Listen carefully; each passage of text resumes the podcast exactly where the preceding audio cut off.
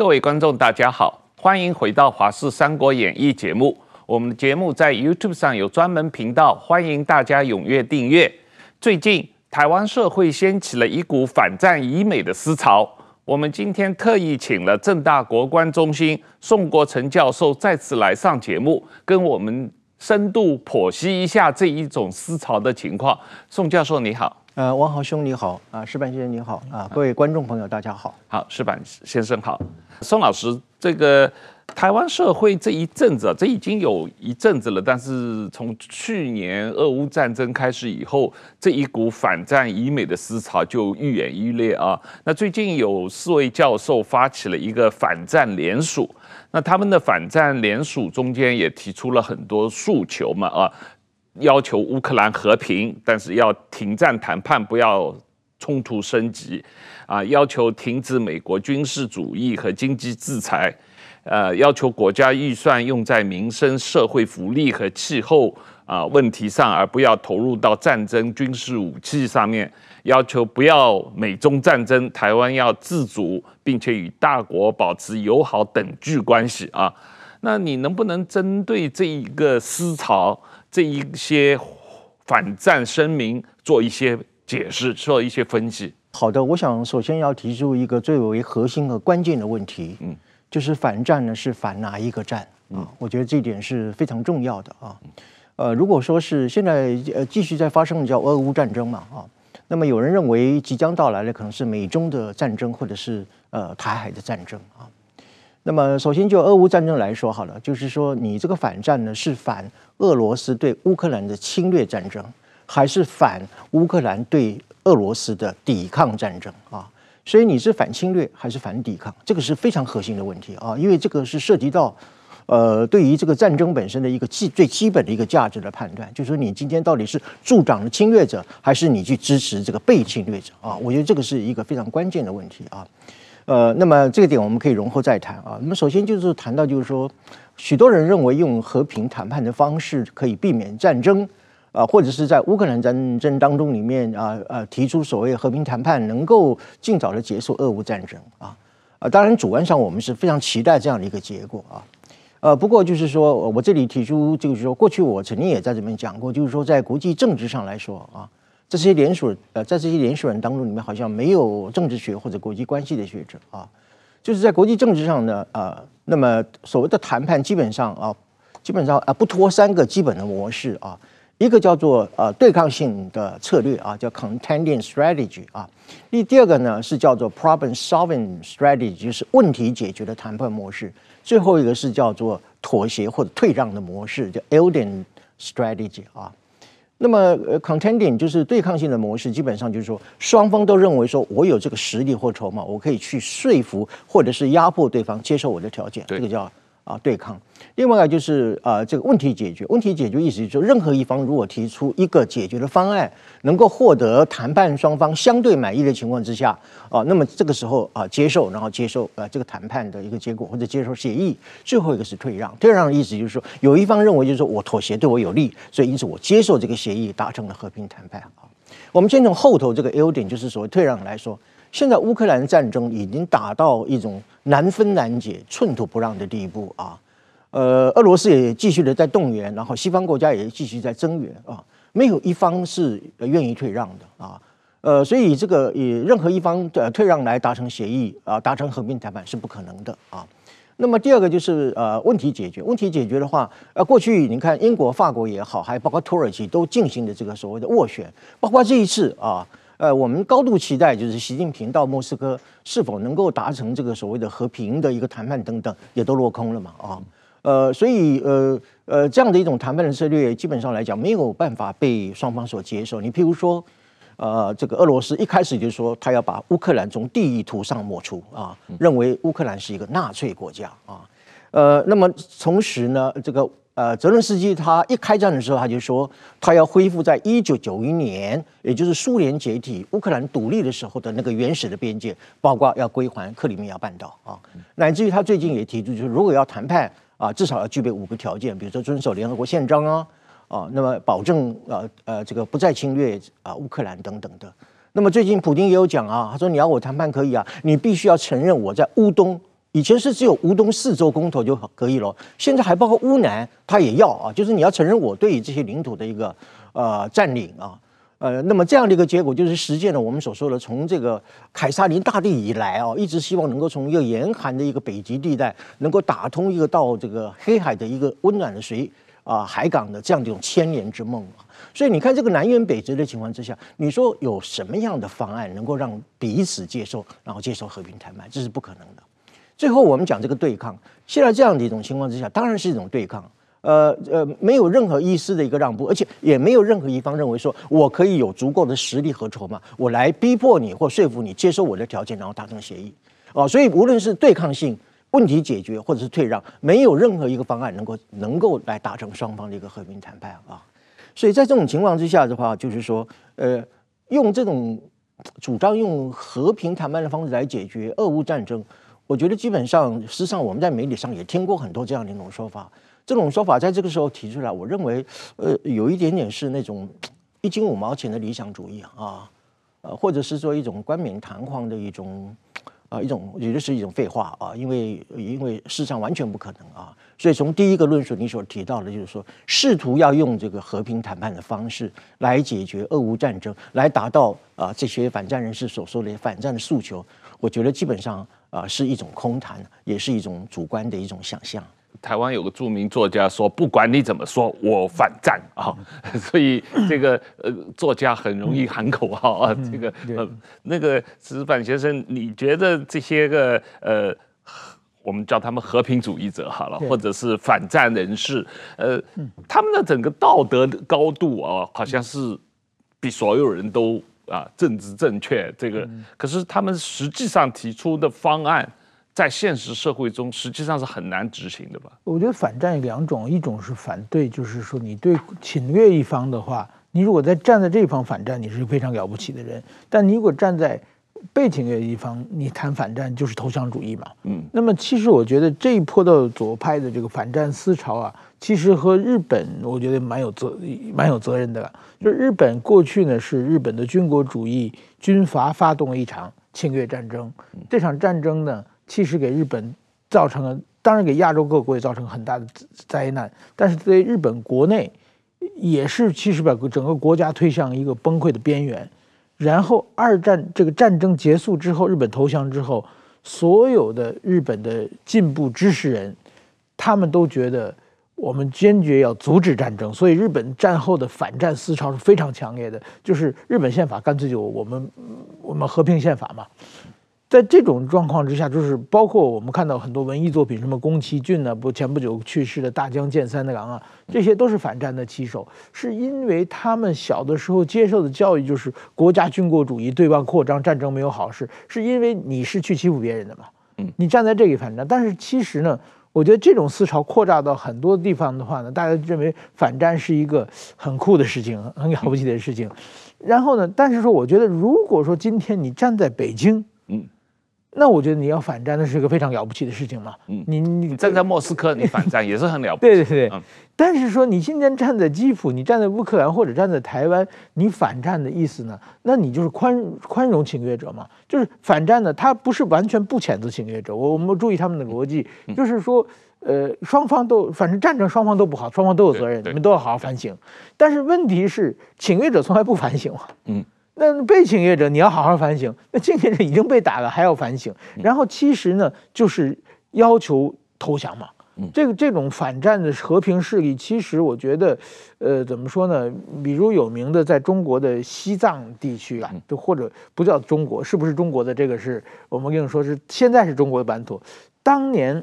就是说中国的呃解放军要打西藏的时候，西藏也有两股势力嘛，有一股。就是要投降的势力，后来就是变成什么阿沛阿旺晋美，就当个什么人大副委员长，什么西西藏军区第一副司令，一辈子永远是当副的 呃职务嘛，就是完全被架空了。但是跟他一起投降那些高僧，那些人基本上后来就变成人间炼狱了嘛。到今天西藏上百个人、几百个人自焚，这个是自杀以抗议嘛，就变成这这种这种状况。所以说，我觉得呃，真的，如果说这种。你这个反战能够带来和平，的话，真正带给大家的幸福的话，我觉得是有余地的。但是说你有意的隐瞒到你投降之后，而且就是当然，西藏他们当年是他们没有实力抵抗啊。但是如果明明你有实力抵抗，也有很多人需要来过来帮助你的情况之下，这个时候你投降，我觉得这个这些人其实真才是真正的民族和国家的罪人。呃，宋老师，我我记得我在英国留学的时候，八零年代后期啊，英国社会的这些，特别是知识分子、大学教授，也有很多是反战的。当时有一个很激烈的斗争，就是撒切尔夫人跟雷根总统合作在。西欧，特别是英国部署所谓叫潘兴二式巡航导弹，针对苏联的中程导弹，来阻止苏联。当时他们很担心。苏联的坦克大军入侵西欧啊，然后他们部署了很多这个中程飞弹啊。那这个当时英国的大学里面的左派很多人就发动抗议行动啊。然后我记得那个时候英国有个国防部长到牛津大学演讲，说我们为什么要部署这个导弹。然后这些学生教授就到他的演讲演讲大厅里面。去在他的讲台面前躺下来，一堆学生害得他没法演讲就跑了啊！那就是说，这种思潮某种意义上是有一种国际延续的。当然，英国最早是二战以前有张伯伦的所谓绥靖主义啊。你你觉得台湾的这种思潮是不是这种所谓反战医美的思潮的兴起，是不是同国际上的这个有一个背景有一个连接？然后另一方面。是不是跟台湾内部的大选也有某种连接？我基本上看不出它和欧洲的这些国家，您刚刚所提到的，比如说英国，还包括法国等等的，呃，这些反战的思潮有没有什么样的太多的关联？至少从他们的论述上来讲，我不觉得有太大的一个关联性啊。呃，我们回顾当时这个情况啊，比如说舍切尔夫人跟雷根，呃，在欧洲部署这个呃中程的战略导弹。其实它就是因应冷战时期的时候苏联的扩张嘛啊，呃，我们记得一九七九年苏联入侵阿富汗啊，这个对于中东的一个局势造成呃一个很大的一个变局啊，呃，那么同时呢，呃，这样的一种反战的一个活动，主要还是针对于所谓的军事的行动上面，因为呃美苏之间的冷战高度的一个紧张和激烈啊，呃，那么而且欧洲可能很可能成为当时的美俄之间一个争夺的一个战场啊。呃，所以那是在冷战时期的时候，呃，美苏一种强烈的一个竞争啊、呃，甚至已经濒临到一个核战边缘的时候。所以，与其说那时候是反战，其实应该说是反核啊。那时候的战争的定义是被定义为核子战争啊，而不是针对我们现在一般所理解的传统的战争啊。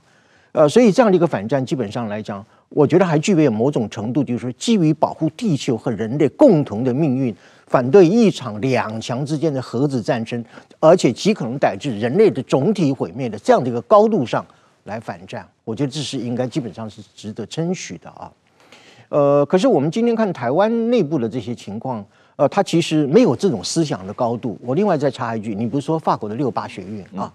六八学运是基本上是一个马左，就是马克思主左派的一种思想。有有更多的是批判资本主义内在的矛盾危机和剥削的体制，有更多的是关心这个劳工阶层本身受到资本主义的一个血汗剥削的情境和他们一种生活一种绝望的状态，所以它有很高的一种左派或者的一种人道主义的价值啊，呃，那么但是我看不出今天台湾的所谓的反战分子有这样的一种思想的高度啊。呃，而且与其你说，呃，如果呃是否有跟这个西欧的这个左派运动有所这个历史的联系性，不如说现在我们所知道的这些反战人士的理论，基本上应该是这跟中共的统统战，乃至于去复制俄罗斯的战争论述还要更为贴切啊。呃，所以就是说，呃，怎么讲呢？啊、呃，啊，你说谈到这个，我们谈到这个军事主义的问题啊，哪一个国家没有军队啊？啊？呃，那么这个军事主义是指美国的军事主义呢，还是我们历史上所存在的各种强权意义之下的军事主义啊？呃，特别是是说，呃，有提到就是说，呃，我们不要军事啊，我们把这个军费放在民生社福这个领域里面。你没有国家安全，怎么有民生社福啊？所以在这种情况之下，就是说，呃，所谓的美国军事主义，这个我我从来没听过这样一个说法啊。呃，那么美国，你从二战以来。他这个这个军事的一个扩张啊，呃，或者是军费的增加，以及它在全球具有一种呃全球这种呃战略的一个部署的能力等等的，啊，它到底是在维护秩序还是维护和平啊？我们以台湾例子来讲好了，九五九六年的台海危机，第七舰队来协防台湾，这个是叫美国军事主义吗？啊，呃，那么呃，乃至于说是裴洛西访台之后，中共呃围台的军演，呃，美国也派出了航空母舰在就近来监视等等的，这叫不叫军事主义啊？啊，所以我觉得就是说，今天你说你没有国家安全，你要讲设伏啊？难道我们都不要军队，我们也不要军费，然后就靠什么？靠健保制度？哦哦，来保持呃国家的的安全，我们用长照制度呃来保卫我们的安全，所以我觉得就是说，呃，这个是说不通的。另外，我就说，那中共他口口声声讲说坚决不放弃以武力解决台湾问题，我请问这是什么主义啊？这难道不也是军事主义吗？啊，那么另外就是说，呃，这个呃乌克兰呃俄罗斯对乌克兰的一个一个侵占，在二零二二年的二月二十四号，苏联以二十万大军。兵分三路越过乌克兰的边界，对乌克兰进行无差别的攻击，对乌克兰人民的妇女、老人、儿童、医院、学校进行狂轰滥炸。我请问，这个叫什么主义啊？这难道不就是一种所谓的最典型和最纯粹的啊军事主义吗？啊，呃，所以就是说，对于同样一件事情，用不同的标准去评价它。呃，这个就叫我以前一直在讲的一种选择性的偏误嘛，啊，所以我想这些呃学传播的学者应该知道我讲所谓的选择性偏误是什么意思。对于他们主张的一个观点啊，我发觉台湾也有很多政治人物也赞同的一个观点，就是台湾呃要在美中之间保持等距啊。你对这种观点怎么看？这种主张它的真实目的是什么？基本上等距理论啊。啊、uh，accuracy distance theory 这个理论基本上，呃，过去呢其实是美国的二流学者所提出来的二流理论啊。这话怎么讲呢？啊，我先讲一下，就是说什么叫等距，好像这些反战人士也并没有详细提出来啊。但是有一个精神科医师啊，他跳出来说，他说什么叫等距呢？他说应该想办法跟中国大陆建立等量同质的互动关系，等量同质的互动关系啊。呃，让美台和中台之间呃的政治沟通和经贸往来啊，那么呃呃，还有人民的生活交集到了一种等价的程度啊，这是一位精神医科医师的，啊，是至今以来我所谓我所听到的说，在这个阵营当中，你们对等距这个概念啊，所做一个最完整的解释啊。给我一点时间，我调一下书袋啊。呃，那么有一种理论叫结构语言学啊，结构语言学的意思就是说。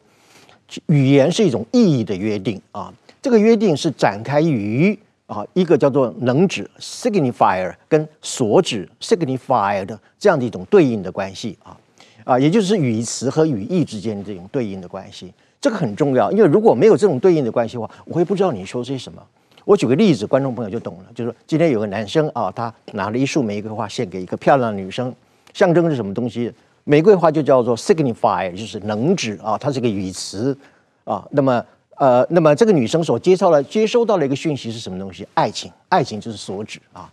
所以当这个意义能够被约定的时候呢，这个女生可能很开心的说：“好吧，那我们一起结婚去吧。”啊，这个就是所谓的结构语言学里面讲说能指与所指的关系。我们用这个语言之意义的约定的基本的原理来看。刚刚我所说，他们所说这个等距啊，它的等距什么是东西呢？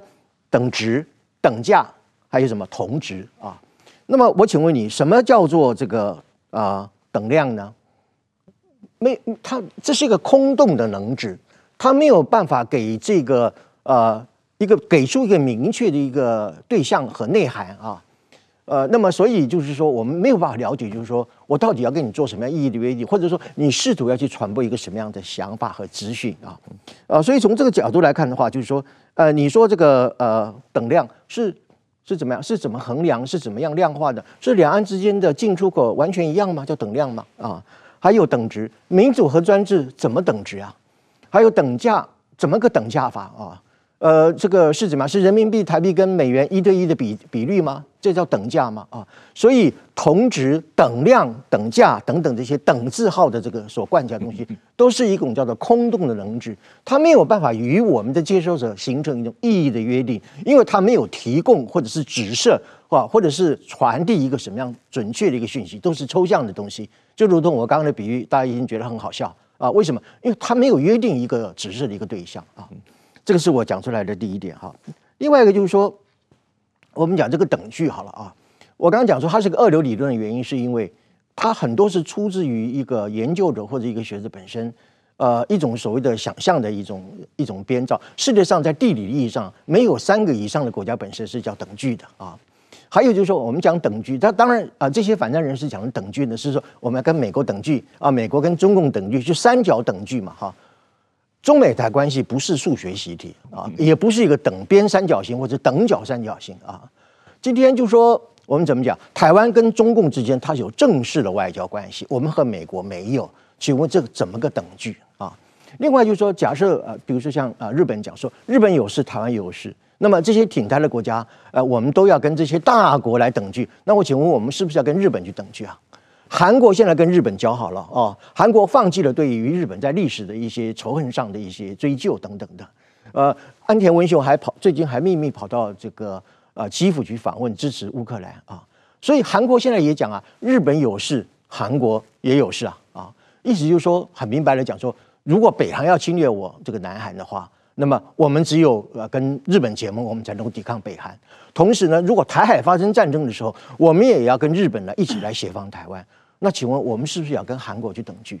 澳洲现在跟美国买潜艇啊，要做这个核子潜艇啊，中共跳脚的不得了啊！而且澳洲也明白的宣出，就是说，如果台海发生战争，澳洲跟美国要并肩作战。请问我们是不是要跟澳洲去等距？那到底我们今天要等距到什么样的程度啊？呃，所以就说我讲就是这种等距的概念，就是空洞的能值啊，呃，是一种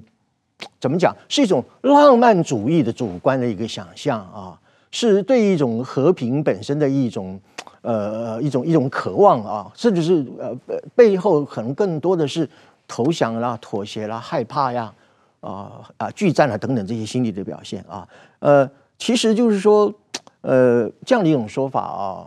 嗯，我认为啦，与更多的是要去呼应呃中共希望台湾能够离开美国亲近大陆了啊，就是离美然后亲中这样的做法。呃，所以我觉得这样一种所谓的等距论，呃，其实就是离美然后靠中或者离美亲中的一种论述的一种另外一种表达而已啊。这个石板先生，我们这两天看到的新闻啊，一方面习近平去了莫斯科，安田文雄去了基辅，蔡英文要访美啊，然后马前总统要访中啊，那。柯文哲好像下个月也要访美啊，不过柯文哲是专门去教训美国人，说我们台湾要跟美国要跟中国保持等距啊，这是柯文哲的主要的理论主张嘛。那我我我我我在想，你你怎么看这这个这这种访问的时间上是一个纯粹的巧合吗？现在不是说是二零二三年春天，全世界有四大游客嘛？说，呃，从那个蔡英文、马英九到这个习近平和岸田文雄，都是做一个非常。呃，有一一国对国际政治有重大影响的这么一个出游啊，那当然说，就是说，我觉得新的国际旧的国际秩序在俄乌战争之后开始出现松动嘛，那新的国际秩序正在形成，那各个国家都想够通过这个积极的拉拢伙伴，然后呢，在新的国际秩序中呢扮演自己能有更重要的这个一个地角角色，我觉得是这么一个新的呃过程之中啊。那么刚才讲到，就是说这个。等距的这种说法，其实在日本，呃，很多年前我在上大学的前后，说的人非常非常多。当时有一个自民党的干事长，呃，差一点当上首相的人叫加藤弘一，他提出的就是日中美正三角形理论嘛，就是我们要保持跟就是正三角形，就是说明跟美国和中国在在一起。其实日本在军事上是高度依赖美国的嘛，嗯。那么就是说，当时日本提出这个口号的时候是有一定资格的，因为那个时候日本还是全世界第二大经济大经济体嘛，嗯，就是第一大、第二大、第三大，我们三个要正三角形。但是说很明显，美国、中国是军事大国、经济大国，也是政治大国，日本只是经济大国，嗯，不是政治大国，也不是军事大国。所以说呢，你拿着美国的军事保护，你在经济上其实输出中国，你表面上等这个，其实你在吃很大亏，你还占着很美国很大的便宜。所以那个时候，其实日美关系也出现很大的松动。日本在国际上的扮演其实是一个很尴尬的角色。整个那一圈下来之后，日本等于说日本后来失去多少年的很多意义也在政治上，呃，有一有很大的松动，而且跟中国。中国的改革开放，日本提供了大量的资金、大量的技术、大量的所谓的援借款，帮助中国 ODA 帮助中国，但是换得来的是什么呢？换得来的是，二零一二年之后，中国无限无一次又一次的大规模的反日游行，换得来的在就是各种方面，中国在国际社会打压日本嘛。日本就日本现在觉觉得，突然之间等于说，其实为什么说安倍晋三首相是很了不起的？安倍晋三首相他就是说坚定站在美国这一边嘛。所以说后最近安倍上台之后，就是最近的将近十年的日本，非常明显就是日本英国嘛，就是美国的哼哈二将嘛。美国不管去哪里的话，就带着这两个哼哈二将。所以说这个时候呢，日本的政治地位、军事地位各方面的国际上影响力。也一直在提升嘛，所以说我觉得很就是有的时候你必须要选边站，因为这个双两极的情况之下，他们是对立的时候，如果他们俩关系好的时候，我觉得还有一定一定的回旋空间；如果他们对对立的时候，你作为一个小国，必须要选边站啊。那么我们现在想到台湾，台湾就是说，我刚美国是就中国是狼，台湾是羊，狼要吃羊啊。那美国是牧羊犬嘛，保护狼的狗嘛，对不对？那狼羊说我们要等距离，这很奇怪，对不对？你跑狼那边去，你就被吃掉了。所以所以说呢，我觉得这个台湾在讲这些等边这距离，我觉得完全不明白自己的自己到底是什么，也不明白敌人和朋友到底是什么。因为这个等距论很具有大众心理的感染力啊，我待会说明一下啊。首先，等距呢，其实我们上个节目提到那个症状阅读嘛，哈，嗯，其实，在等距论就是我们在一种症状阅读之下的台湾症状啊，嗯，什么叫台湾症状呢？就是说，呃，用一种想象的平衡感啊，用一种想象的平衡感来进行一种自我的安慰啊，然后再用这种平衡感呢，来掩饰一种其实战争大家都害怕，是一种大众的一种恐惧的一个心理。也就是说，用这一种平衡感来掩饰一种逃避啊，啊，或者是说苟安呐、啊，或者是畏惧战争这样一个心理。不过，这个等距论，我认为它是很具有一种大众或者是普罗心理的感染力。为什么呢？我们今天对一个战争本身，你到底是支持战争还是反对战争啊？你在做这种是非价值判断的时候，很容易产生一种叫做道德判断的压力啊，道德判断压力。那我反战啊啊！我也不支持这个一边，我也不反对这一边啊。那么这就会形成一种怎么样？就是你不必负责任啊，呃，你只要搭便车就好啊。反正战争终究会结束嘛啊。所以就是一种，就是说革命你去革，成果我来想啊。有这样的一种啊大众啊的一种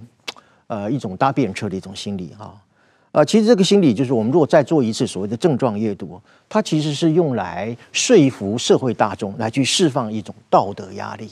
啊。因为我们对于战争的态度本身，是我们自己本身要拿出一种价值的一个立场来去对应它，而这个价值立场的表态本身，是某种程度个人是要负起责任的啊。那么偏偏台湾社会就是一个怎么样讲不负责任的话的人，他不必负责任啊；讲不负责任的话人可以不必负责任，这就是今天台湾言论自由一个非常大的一个缺陷啊。呃，所以这种所谓的等距论呢。呃，从广泛的社会心理上来讲，它可以满足一种什么样的？就是啊，战争与我无关了啊！我希望我过我平静的日子，这种岁月静好的想法，也就是我们一般所讲的一种所谓小确幸主义啊。所以我强调，等距论本身虽然说它很荒谬啊，我刚刚已经讲到，但是它对于社会的大众心理有很大的感染力啊。同时，就是说我们讲等距，就是我要我希望我们来等距，那你自己本身呃表达这种意见，你自己也要等距啊。今天如果说你只批评美国啊，那么中共一句话你都不敢去说他啊，呃，乃至于俄罗斯你也不批评啊，甚至说俄罗斯侵略乌克兰，呃，叫做什么呃，有美国在呃背后挑衅等等的什么呃拱火浇油等等这种说法，你不批不批评侵略者啊，却是大力批评怎么样抵抗者或者是说资助抵抗者的这些呃啊自由国家，那你自己等距了没有啊？啊，呃，王浩先生前两天在呃也发表过这样的一个文章，就你自己本身就已经是偏差不等距，然后你提出个反战论，希望能够大国之间等距，呃，我觉得这个就是怎么样？不仅是对别人相双重标准，对自己也是双重标准。但是台湾这些。主张等距的政治人物和学者，他们特别喜欢引用新加坡为例子，说：“哎，台湾为什么不能学新加坡？看看人家新加坡，新加坡就在中中美之间保持等距。台湾跟新加坡到底有什么不同？台湾当然不能够比拟于新加坡啊，甚至我认为这些反战人士可能都把台湾比拟为瑞士啊啊，瑞士是社福最发达的国家，而且又是中立国家啊，很低的一个国防预算啊。”呃，台湾怎么能够去比拟新加坡啊？呃，中共从来没有说新加坡自古以来都是就是中国的领土啊。新加坡也从来呃，中国从来也没有说新加坡的内政呢是怎么样，是中国内政的一部分啊。中国从来也没有说不放弃啊，以武力来解决中国与新加坡之间的问题啊。那么。中国和新加坡之间，假设是说隔了一个南海或者是一个马六马六甲海峡啊，他从来也没有去群那个军舰到那边去越过那个中线制造新常态。中共也从来没有派过一架飞机到新加坡的上空去做所谓的战备警巡。你这种情况就是这种说法，台湾比拟于新加坡，这就是一种非常严重缺乏国际关系、国际政治治啊。乃至于就是说缺乏一个啊历史的一个基本的概念，所以我在这里我要引用美国的一位哲学家叫做 George Santayana 所讲的一句名言，他说：“就是那一些啊，我相信我们都知道是哪一些人，就是那些没有把历史读好的人才会重蹈历史的覆辙。”但是如果这种反战以美的思潮啊，现在过去一年多在台湾社会很盛行，成为万一他们成为台湾社会主流思潮的话。这会对台湾的国家安全造成什么样的影响？特别是我们最近看到《经济学人》的周刊啊，专门出了一个关于台湾安全的专刊，它里面就特别提到了一个问题，说台湾民众准备好抵抗中国了吗？我们对这个问题怎么回答？好的，这个反战以美论是否会将来或者是说现在开始成为台湾的主流思潮？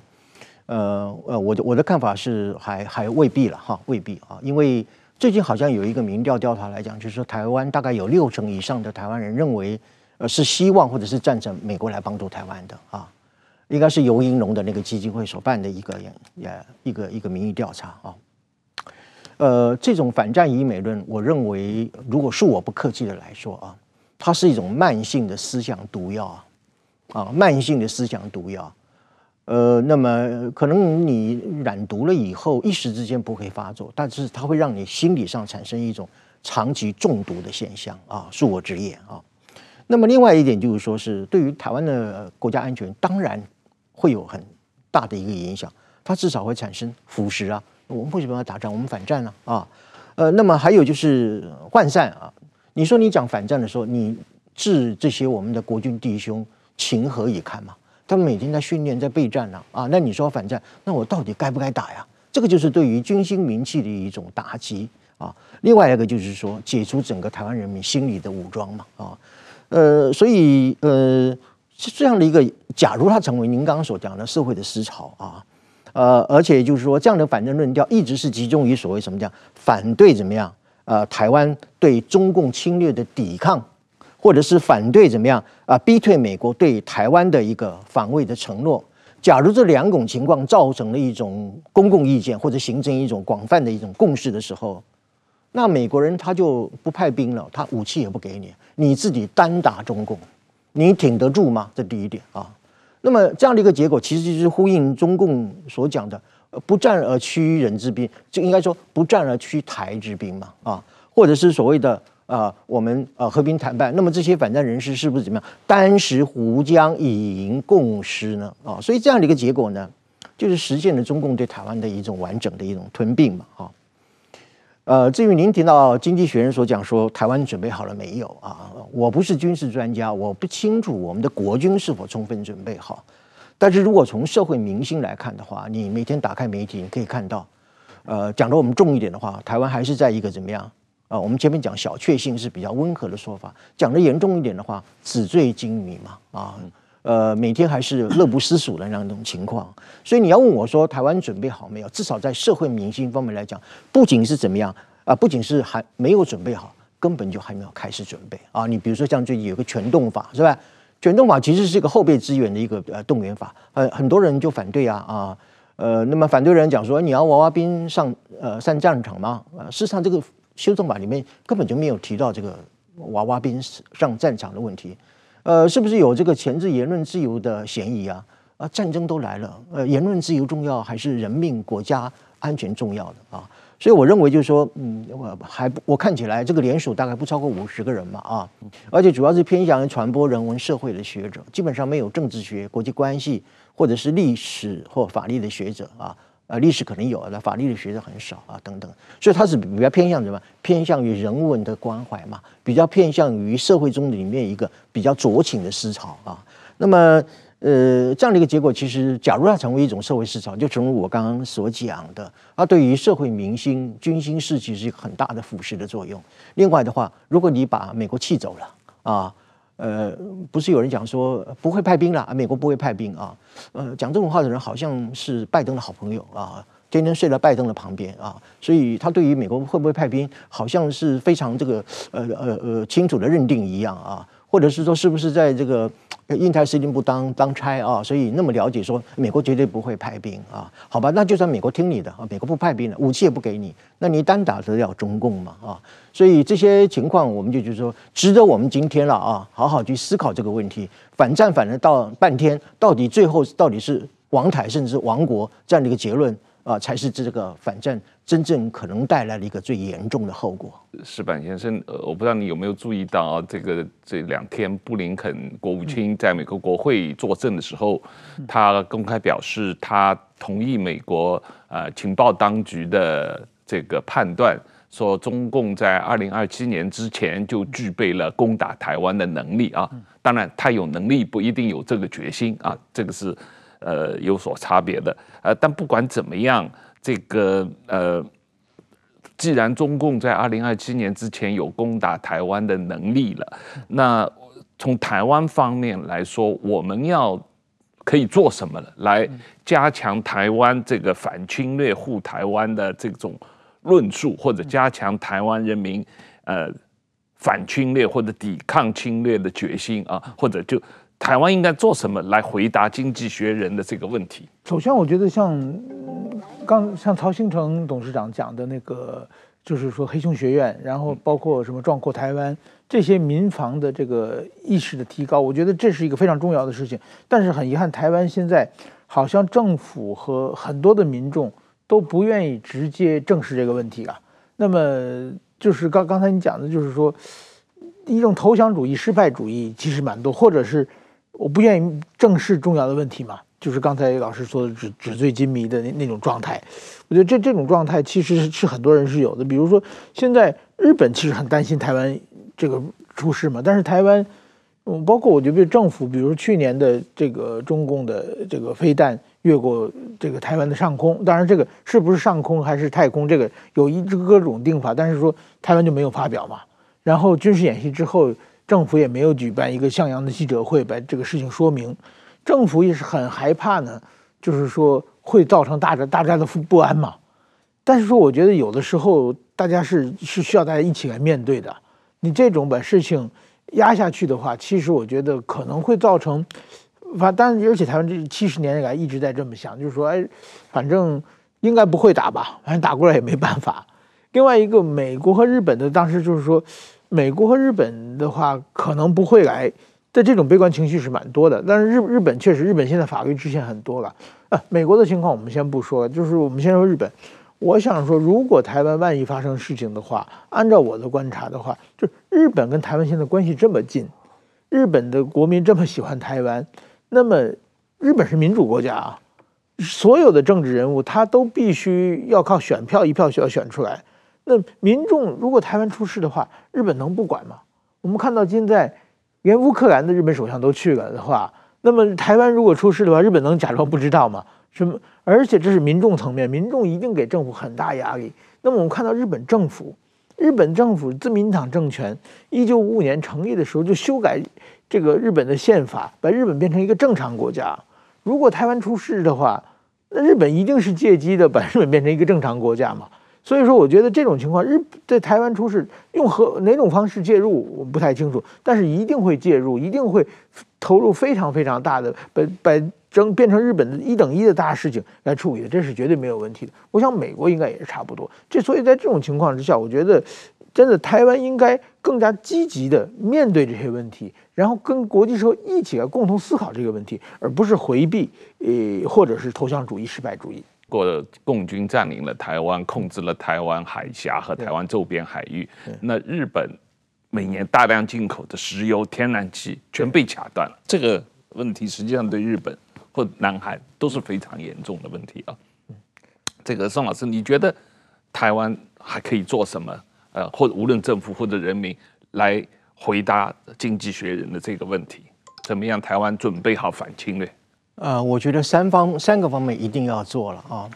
第一个方面就是我们从最现实的问题上来说啊，就是美台一定要进行更为紧密的军事合作啊。呃，最近美国的许多的将领或者是呃部队等等的长官啊，都一再的讲说啊，如果台海发生战争的时候，美国需要用什么样武力来对付中共啊？呃，要把中共的这个船舰全部击沉啊啊。呃，那么台湾也需要在什么样方面做一些准备等等的啊？呃，反战人士说啊，这个叫做什么样？把台湾当做美国的棋子啊，去充当美中战争的炮灰啊？这个不是棋子，也不是炮灰，这个叫什么？这个叫做安全合作。我再讲一遍，这叫台美之间的安全合作啊。呃，所以呃，如果你要讲棋子的话，那美国在世界很多棋子啊啊。呃，那么所以棋子人不能成立，炮灰呢？炮灰就是说，那美国如果不不来帮助你的时候，啊，台湾才真正是成为炮灰啊。所以台湾今天在我们刚讲第一个层面，在国防军事上面加强美日深化呃美台之间的军事合作，我们跟国际社会当中里面有台的国家去请他来帮助我们一起来这个对抗中共的侵略，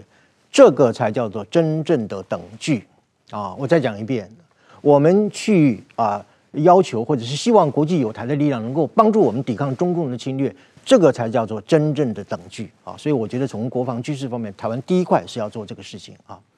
第二块的话就是说你要有思想斗争啊。哈，我觉得两件事情，第一个就是说要扫毒啊。我刚刚讲就是说这种反战以美论基本上是一种慢性的思想毒素啊。所以有识之士本身呢，应该要让我们的国人更清楚的了解。呃，国际形势这个变化，特别是国际形势的一种动态的一个认知和变化，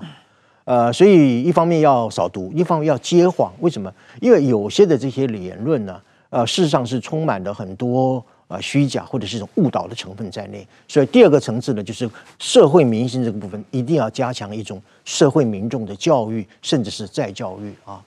那么第三点的话呢，就是我我们一直常讲，就是说，呃，我们今天呃，基本上来讲，对于呃所有的这种民众本身，要有一个怎么样，要有一个全民皆兵的，然后要有一个平战合一的一种战争的心态，或者是制度的一个建立。我刚刚讲群众法就是这样的一个概念啊，打仗绝对不是军人的事情啊，呃，那么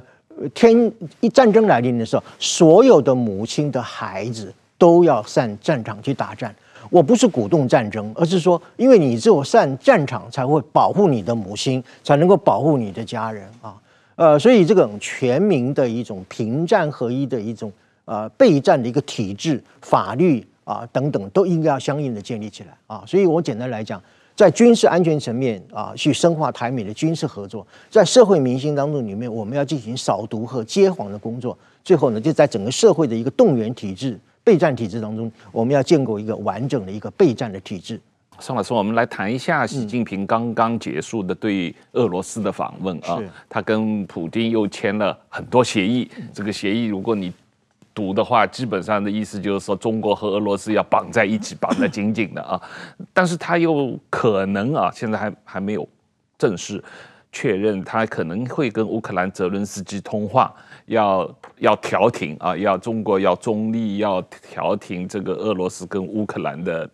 呃和谈，呃，但是实际上联合国已经通过了很多次压倒性的决议，要俄罗斯无条件的从乌克兰撤军啊，但是中国完全不接受，中国每次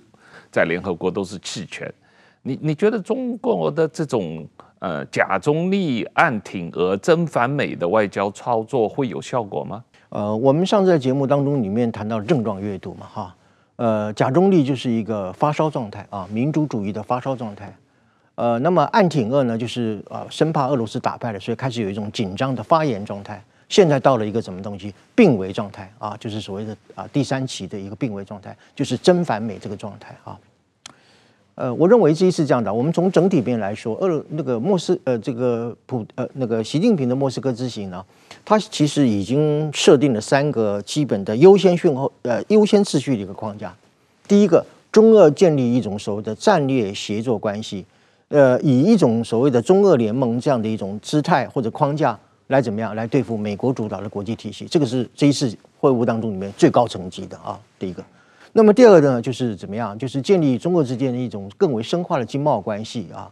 呃，在俄乌战争时期，因为俄罗斯打仗嘛啊，所以它物资会短缺，所以它需要中国对它的一个进口啊。呃，那么呃，同样的，就是说，在后假如打完了后乌战争时期的时候，那么俄罗斯本身是完全依赖中共的经济啊，所以在这种情况之下，加深这个经贸的关系，特别是怎么样，中俄之间一个能源供应链的一个巩固啊。还有就是合作开发一些高端的太空的呃这些武器，还有粮食安全上面一些合作啊，以确保在后俄乌战争的时候，中俄之间可以形成一个怎么样？呃，国际制裁没有关系啊。那我们中俄两国怎么样？我们呃我们双内循环嘛，我循环到你那边去，你循环到那边，然后我们用人民币来结汇，来建立所谓的人民币的国际化等等。这个是第二个优先秩序。第三个优先秩序呢，其实国际社会寄望很深的啊，在他去莫斯科之前。就是关于俄俄乌战争的一个和平谈判，可是我们明显的看到，就是我一直讲假中立的原因，就是说，你看这些俄乌和平的问题，在这一次会面当中里面聊备一格，啊只是轻描淡写的啊，那么虚应一下故事，不是成为这次啊会谈的一个主要的一个一个命题啊。所以我们总结就是说，中共他试图去建立一个啊这种优先次序的三个层次呢，我们也可以用三个定义来说，第一个就是是。建立中俄之间的二十一世纪的新轴心联盟嘛啊，因为习近平一而再再而三强调，美国就是中国最大的敌人嘛，他围堵打压，然后遏制中国嘛，让中国没有发展的一个机会啊，所以他当然就是说要跟美国进行一种怎么样终极的对决啊。那么现在他没有别的人了，他只有俄罗斯来作为他一个联盟的对象。虽然说中俄之间这种联盟啊，其实是一种有一点倾斜的关系啊，一个强中共加上一个俄弱俄罗斯的话，这种联盟关系其实是有一点点不平衡或者不不不对等状态状态。但是呃，也即便是如此，他总要拉一个朋友来结盟，来做一种姿态外交，来做一种立场的表态，来对抗美国。这是第一个优先的层次。第二个经贸，经贸就是说中俄之间，我刚刚讲的。呃，这个俄罗斯面临到一个短缺经济的情况之下，特别是民生经济处于一个崩崩溃的一个状态，所以中俄之间它一定要先保留什么石油啊、能源啊这些等等的一种产业链的一个巩固嘛啊。那么另外就扩大他们之间的贸易，为什么要扩大贸易呢？中共可以持续对俄罗斯经济输血啊，让他能够继续呃打这个俄乌战争嘛。那么最后一个和平啊，和平就是中共怎么样？什么大国担当啦？啊，说呃，所谓大国外交，就是在国际社会当呃扮演一个和平天使啊，呃，长着非常美丽的翅膀啊，呃，然后遨游世界啊，希望能够对国际社会什么劝和促谈等等，就是扮演和平天使。但是实际上，我们大家眼睁睁的看得很清楚，在这次会议，不管他。发表了好几项、十几项的这些协议，基本上俄乌的和俄乌战争的和平，特别是促使俄乌尽早结束的这种各种和平的方案，一个都没有触及啊。那么俄罗斯甚至讲说啊，我们研究研究，我们尊重